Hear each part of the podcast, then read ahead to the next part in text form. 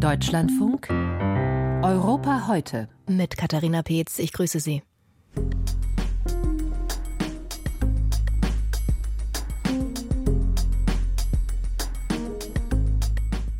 Frust in der Landwirtschaft. Wir blicken nach Spanien und in die Türkei, wo die Bauern ganz unterschiedliche Probleme umtreiben. Und wir hören, warum im sonst so digitalen Dänemark die Handys und Computer aus den Klassenzimmern verschwinden.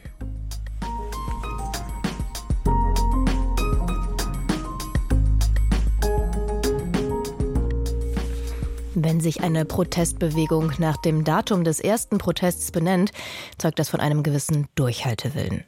In Spanien protestieren seit Anfang Februar regelmäßig Landwirte und Bauern. Unter dem Namen 6F als Abkürzung für den 6. Februar hat sich eine Gruppe zusammengeschlossen. Sie blockiert Autobahnen und Großmärkte. Ihre Forderung? Weniger Umweltauflagen aus Brüssel und mehr Geld für ihre Produkte. Heute ist eine weitere große Protestaktion in Madrid geplant. Franka Welz berichtet. Land auf, Land ab, das gleiche Bild. Landwirte, Viehzüchter, alle auf Zinne und auf der Straße. Traktorkolonnen rollen durch Galizien, Katalonien oder Andalusien, durch Mallorcas Hauptstadt Palma und heute durch Madrid. Wie erst vor wenigen Tagen schon. Ivana Martinez ist die Generalsekretärin des Verbandes der unabhängigen Landwirte und Viehzüchter von Madrid.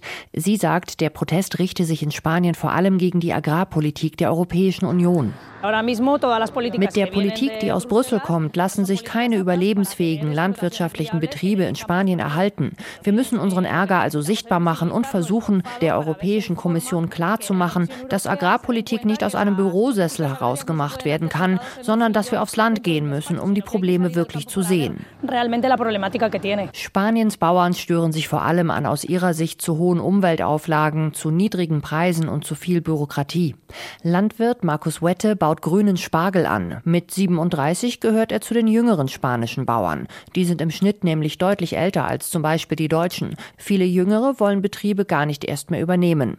Marcos sagt, in seinem verbrächten sie mehr Zeit mit Kontrollen und dem Ausfüllen von Formularen als mit ihrer eigentlichen Arbeit. Tenemos más horas de inspecciones, de rellenar formularios, que al final lo que estamos trabajando. Y siempre con el miedo de poder, de que siempre estamos en la línea del bien y el mal. Eine ständige Gratwanderung zwischen richtig und falsch sei das. Zu viel Bürokratie, zu wenig Unterstützung dabei. Das sehen viele so. Und sie beklagen einen unfairen Wettbewerb durch Billigimporte aus dem Ausland jenseits von Europa. Viehzüchterin Estivalis Cerezo sieht die Gründe dafür in unterschiedlichen Regeln inner und außerhalb der EU. Wir spielen nicht zu gleichen Bedingungen. Wir haben eine Menge Auflagen, die die anderen nicht haben. Wenn also die Auflagen gleich wären und wir alle unter den gleichen Bedingungen spielten, erst dann wird es ein freier Markt sein. Etwa aus dem nahen Marokko ist der Konkurrenzdruck hoch. Dort werden so ziemlich die gleichen Produkte wie in Spanien produziert, zum Beispiel Olivenöl. Hier ist Spanien bisher führend auf dem Weltmarkt. Aber unter anderem, weil die Löhne in Marokko niedriger sind, lassen sich seine landwirtschaftlichen Produkte preiswerter verkaufen. Das ärgert auch den Olivenbauern Luis Alfonso Galan, zumal die Konkurrenz europäische und spanische Unterstützung erhalte. Mit spanischem Geld werden in Marokko Unmengen an Olivenhainen gepflanzt. Sprich, nicht einmal der Anbau, in dem wir führend in Europa waren, ist noch rentabel und funktioniert auch nicht mehr. Ich glaube also, dass die Menschen, die uns auf Regierungsebene Bundesebene leiten, sowohl in Spanien als auch in Europa nicht wirklich wissen, was in der Landwirtschaft passiert. Ziel des heutigen Protests ist das spanische Landwirtschaftsministerium in Madrid, denn neben Brüssel sehen die Landwirte ihre Regierung durchaus in einer Mitverantwortung. Sie sollte gegenüber Brüssel energischer auftreten, fordern sie. Spanien ist nach Frankreich immerhin das zweitgrößte Agrarland der EU. Landwirtschaftsminister Planas will die Bauern erstmal mit einem Maßnahmenpaket besänftigen. Unter anderem will er sich in Brüssel dafür einsetzen, dass die Bürokratie vereinfacht wird und für einheitliche internationale Standards für den Einsatz von Pflanzenschutzmitteln. Bisher hat diese Strategie allerdings nicht verfangen. Franka Welz über die Bauernproteste in Spanien. Und wir bleiben bei der Landwirtschaft. Die Region Hatay im Südosten der Türkei ist so etwas wie das Zentrum der Orangenernte. Hier und in der angrenzenden Region Adana wachsen mehr als die Hälfte der türkischen Zitrusfrüchte. 70 Prozent der Ernte wird exportiert. Aber in diesem Jahr wird ein Großteil der Früchte nicht geerntet, sondern verfault an den Bäumen. Was das mit dem verheerenden Erdbeben in der Region vor einem Jahr zu tun hat und welche weiteren Gründe dahinter stecken, berichtet Uwe Lüb. Mit großen Motorsägen fällen Arbeiter Zitronenbaum um Zitronenbaum, Orangenbaum um Orangenbaum. Es ist eine Art Kahlschlag in den großen Zitrushainen rund um Adana und in der Provinz Hatay im Südosten der Türkei. Die Gegend wird auch Kornkammer der Türkei genannt, so fruchtbar ist die Erde hier. Doch für viele Obstbauern lohnt sich das Geschäft nicht mehr, sagt Jahid Incefikir von der Landwirtschaftskammer in Adana, der Nachrichtenagentur DHA. Sie haben die Hoffnung aufgegeben, Großhändler kaufen ihre Früchte nicht mehr. Zugleich steigen die Kosten für die Pflege und Ernte immer weiter. Vor allem die Nachfrage der regionalen Händler ist eingebrochen, denn etliche verarbeitende Betriebe haben nach dem Erdbeben nicht wieder geöffnet. Dazu kommt, allein Düngemittel sind so teuer geworden, dass sich das Anbauen von Zitrusfrüchten für einige Obstbauern nicht mehr rechnet. Ein weiterer Kostentreiber für die Landwirte sind gestiegene Personalkosten. Seit dem Erdbeben in der besonders stark betroffenen Region Hatay kommen viele Saisonarbeiter nicht mehr, auch weil sie keine Unterkünfte mehr finden.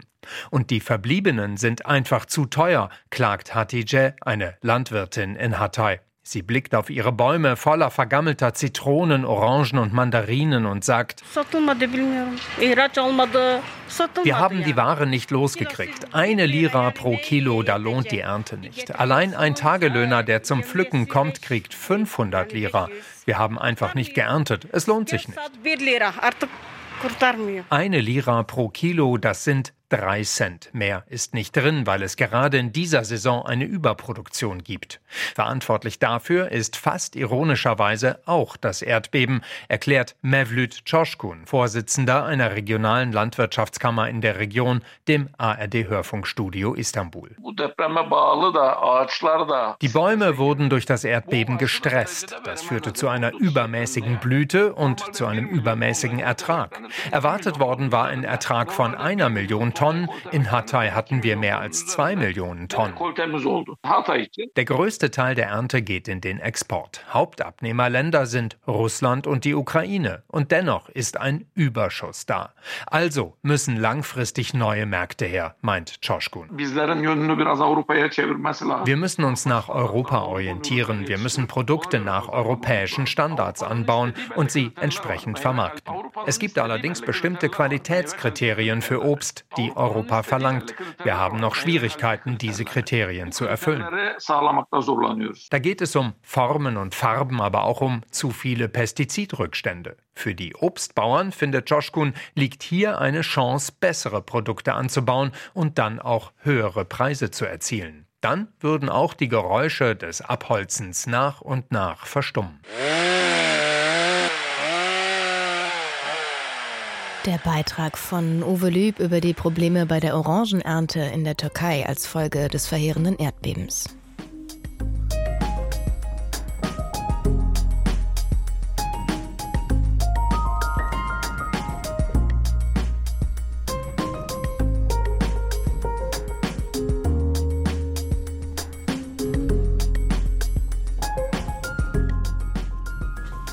Auch in der Ukraine gibt es teilweise Schwierigkeiten bei der Ernte, aber aus ganz anderen Gründen. Wegen des russischen Angriffskriegs fehlen vor allem in ländlichen Regionen Männer, weil sie an der Front kämpfen müssen. Die Soldaten verbringen zermürbende Monate im Kampf, weit weg von ihren Familien und ohne klare Perspektive. Und in ihren Heimatorten ist ihre Abwesenheit schmerzlich spürbar.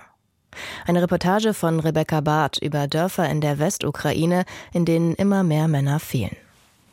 Der Nachbar dort, sein Sohn kämpft. Jetzt ist er fast behindert. Er ist erst 30. Die Venen an seinen Beinen sind dick wie meine Finger. Der Mann deutet mit dem Finger auf die umliegenden Häuser. Dieser Nachbar da ging zu Kriegsbeginn. Jetzt ist er die ganze Zeit im Krankenhaus. Da der Nachbar aus dem Krieg zurück.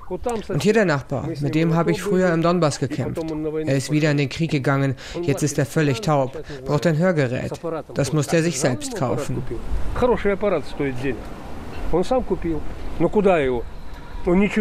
Er will seinen Namen nicht nennen, weil er Russisch spricht und man ihn in dem westukrainischen Dorf sofort identifizieren könnte, sagt er. Er stützt sich auf den Zaun zu seinem Hof. Gänse laufen durch den Schlamm. Es weht ein kalter Wind. Э, es heißt, wir haben fast 120.000 ausgebildete Kämpfer, die ganzen Polizisten, die hier rumhängen. Warum werden die nicht eingezogen? Ich bin hier, Rentner. Ich gehe freiwillig auf Streife und sorge für Ordnung. Das Problem wäre gelöst. Seit Monaten streitet die Ukraine über ein neues Mobilisierungsgesetz. Es fehlen Soldaten für die Front. Dort sind die Einheiten teilweise dezimiert und völlig erschöpft nach zwei Jahren Einsatz, während in den großen Städten teilweise ein nahezu normales Leben möglich scheint, zeigt sich in den ländlichen Regionen ein ganz anderes Bild.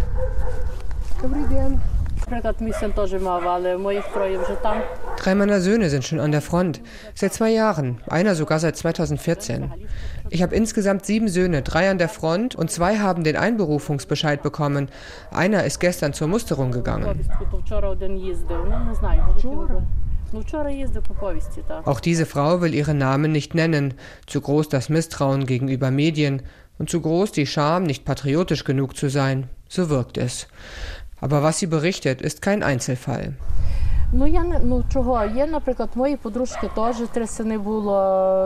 Die drei Söhne einer Freundin sind auch im Krieg. Einer ist jetzt sehr schwer verwundet im Krankenhaus. So ist es nun mal. Alle drei waren im Krieg. Unabhängig belegen lässt es sich nicht, denn die Behörden veröffentlichen keine Zahlen über Verwundete, Getötete oder Eingezogene. Aber viele Menschen in der Ukraine sind sich sicher, vor allem auf dem Land werden die Männer an die Front geschickt. Das bemerkt auch der Lviver Anwalt Jefin Filipets. Ich kann nicht sagen, womit das zusammenhängt. Tatsache ist, auf den Dörfern werden die Menschen eingezogen. Einige haben mir erzählt, dass es dort am Ende des Sommers niemanden mehr für die Kartoffelernte gab. Es gab keine Männer mehr. Die ukrainische Führung hat auch nach zwei Jahren russischer Großinvasion keine Lösung gefunden, die Einberufung gerecht zu gestalten. Die Erfahrung von NGOs und Wehrpflichtigen zeigt, wer Geld, Kontakte und Einfluss hat, kann der Einberufung eher entkommen. In der Ukraine sind viele Menschen nicht gemeldet, wo sie de facto wohnen, und die Behörden wissen oft nicht, wo Wehrfähige sind. Daher würden Menschen auf der Arbeit oder auf der Straße aufgegriffen, erklärt Anwalt Philippetz. Die Vorladungen sind vorgefertigt ohne Name. Die Beamten schwärmen aus, treffen jemanden und händigen den Einberufungsbescheid aus. Sie tragen ein, dass man in 15, 20 Minuten auf dem Amt sein soll. Ist das legal? Natürlich nicht. Auf den Dörfern aber kennt man sich, und hier sind es die Dorfvorsteher, die die Einberufungsbescheide ausgeben müssen. Frauen wie Natalia Strilets. Sie ist so etwas wie die Bürgermeisterin eines kleinen Dorfes in der Westukraine und arbeitet in einem kalten, nahezu verlassenen Gebäude. Auf ihrem Schreibtisch stapeln sich die Akten. Ні, це зовсім робота не das ist eine unangenehme Arbeit. Sie können es sicher denken. Heute gebe ich einen Einberufungsbescheid aus und in einer Woche kommt er im Sarg zurück. Solche Fälle hat es schon gegeben. Ich habe Angst, auf die Beerdigung zu gehen. Seine Eltern könnten mir die Schuld geben. Ginge es nach Natalia Strilets, dann würde die Polizei oder Armee diese Aufgabe übernehmen. Aber man höre ihr nicht zu, sagt sie auch nicht mehr in dem Dorf, das sie verwalten soll. Strilets ist von der gewählten Vertreterin für viele zu einer unerwünschten Person geworden.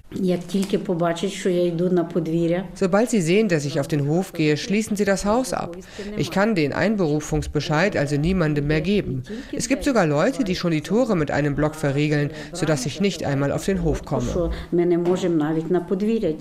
Viele Männer verstecken sich, berichtet Strilets, und viele sind aus der Ukraine geflohen. Über 600.000 Ukrainer im wehrfähigen Alter sollen sich nach offiziellen Angaben in der EU aufhalten.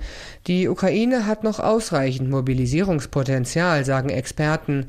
Die ukrainische Führung müsse nur bereit sein, unangenehme Entscheidungen zu treffen. Die Reportage von Rebecca Barth über die Mobilisierung in der Westukraine.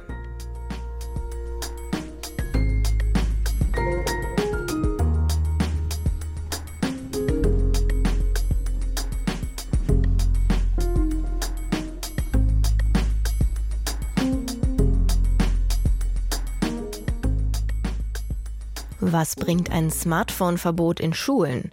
Darüber wird in Großbritannien gerade intensiv diskutiert. Das Bildungsministerium hat Anfang der Woche einen Leitfaden für Schulen vorgestellt mit Empfehlungen, wie sie die Smartphone-Nutzung verhindern können. Hintergrund der Debatte sind vor allem Fälle von Cybermobbing und dass viele Jugendliche im Internet und in sozialen Medien schädlichen Inhalten ausgesetzt sind. Auch in Dänemark will der Schulminister Handys und Laptops aus den Klassenzimmern verbannen. Hier steht vor allem die Sorge um den Lernerfolg der Heranwachsenden im Fokus. Julia Weschenbach berichtet aus Kopenhagen. Hier landen sie schon im Schrank. Im Klassenzimmer der 6b an der Tranegård-Skole in Hellerup schließt Lehrerin Sissel Tomsayer die Handys ihrer Schülerinnen und Schüler jeden Morgen zum Unterrichtsstart ein. Auch Tablets und Computer sind tabu. Tom Sayer hält das für eine gute Idee, sagt sie im dänischen Rundfunk. Øh, ich finde, es hat dazu geführt, dass die Schüler im Unterricht präsenter sind. Sie müssen sich auch ein bisschen mehr anstrengen, eine Aufgabe zu lösen, weil sie nicht im Computer nachgucken können. Ich finde, es hat richtig viele Vorteile. Für den zuständigen Minister Matthias Tesfaye ist die Tranegård-Skole eine Vorzeigeschule. Er setzt sich dafür ein, dass alle Schulen in Dänemark wieder analoger werden. Die Bildschirme stören den Unterricht und verhindern, dass die Schüler sich in den Fächern vertiefen können. Und deshalb müssen die Handys aus den Hosentaschen raus und rein in den Schrank, wo sie abgeschlossen gehören. Und die Computer müssen ausgemacht werden, wenn sie im Unterricht nicht gerade sinnvoll genutzt werden.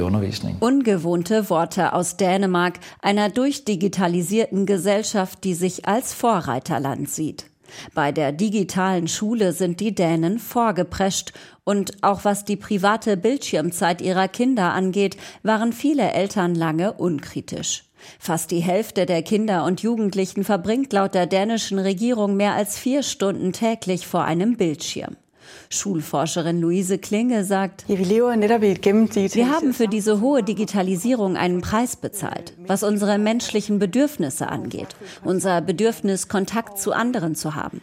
Genau wie Kinder können viele von uns Erwachsenen ihre Bildschirmnutzung nicht gut steuern. Aber es ist wichtig, jungen Menschen beizubringen, wie sie sich auf etwas konzentrieren können, anstatt die ganze Zeit nur weiter zu swipen. Das ist etwas, das man trainieren muss. Genau das tun die Schülerinnen und Schüler an der Tranegård-Skole. Statt Tablets werden seit dem Verbot Bleistift und Papier wieder rausgeholt. Und Sechstklässler Christian Boye-Leihoff findet das gar nicht so schlimm. Es ist ärgerlich, dass wir keine Computer mehr benutzen, weil es lustig war, darauf zu schreiben. Aber dafür üben wir jetzt unsere Handschrift auf dem Papier viel mehr. Denn dänische Kinder schreiben schlechter als früher. Laut PISA-Studie sind ihre schulischen Leistungen insgesamt in den letzten Jahren zurückgegangen. Forscherin Luise Klinge bringt das auch mit dem Bildschirmkonsum in Verbindung. Noch besorgter ist sie aber, weil die Schülerinnen und Schüler laut ihrer Forschung weniger sozial sind und es vielen psychisch nicht gut geht. Äh, nicht nur im Unterricht, sondern auch in den Pausen spielen viele auf ihren Laptops oder hängen am Handy, anstatt mit ihren Klassenkameraden zusammen zu sein.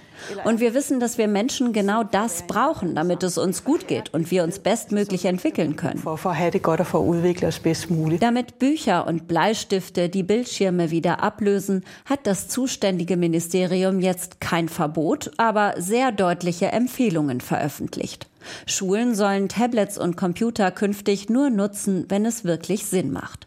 Und Handys sollen am besten ganz aus dem Klassenzimmer verschwinden. Der Beitrag von Julia Weschenbach. Und damit endet Europa heute. Mein Name ist Katharina Peetz. Danke und bis bald.